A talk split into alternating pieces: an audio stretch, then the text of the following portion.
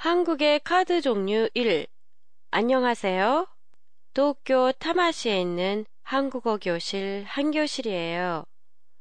요전에 제가 한국의 인터넷에서 신용카드로 돈을 지불하려고 했더니 해외 카드는 쓸 수 없다고 해 애를 먹었는데요. 이 기회에 한국의 카드의 종류에 대해 얘기해 보려고 합니다. 한국에서는 한국 국내에서만 사용할 수 있는 국내 전용 카드가 있다는 걸 알고 계세요? 한국에서는 두 가지 신용카드가 있는데요. 하나는 국내용 카드, 또 하나는 일본과 마찬가지로 국내외 어느 곳에서도 사용할 수 있는 국내외 겸용 카드예요.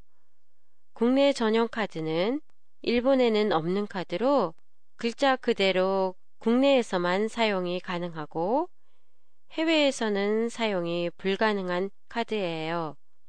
카드로 물건을 살 수 있을 뿐만 아니라 은행으로부터 돈을 빌릴 때도 사용할 수 있어요.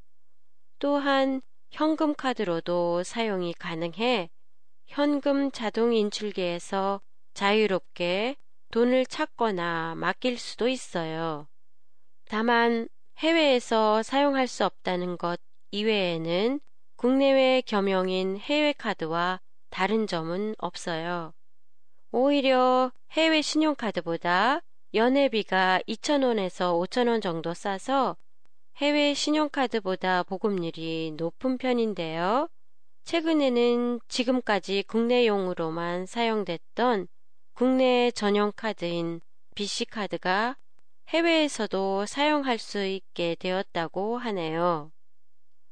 다음 회에는 국내외에서 사용할 수 있는 해외 신용카드와 그 밖에 한국의 카드의 종류에 대해 보내드리려고 합니다.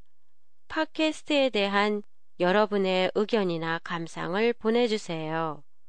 보내주실 곳은 한교실의 홈페이지 한교실닷컴이나 트위터를 이용하세요. 안녕히 계세요.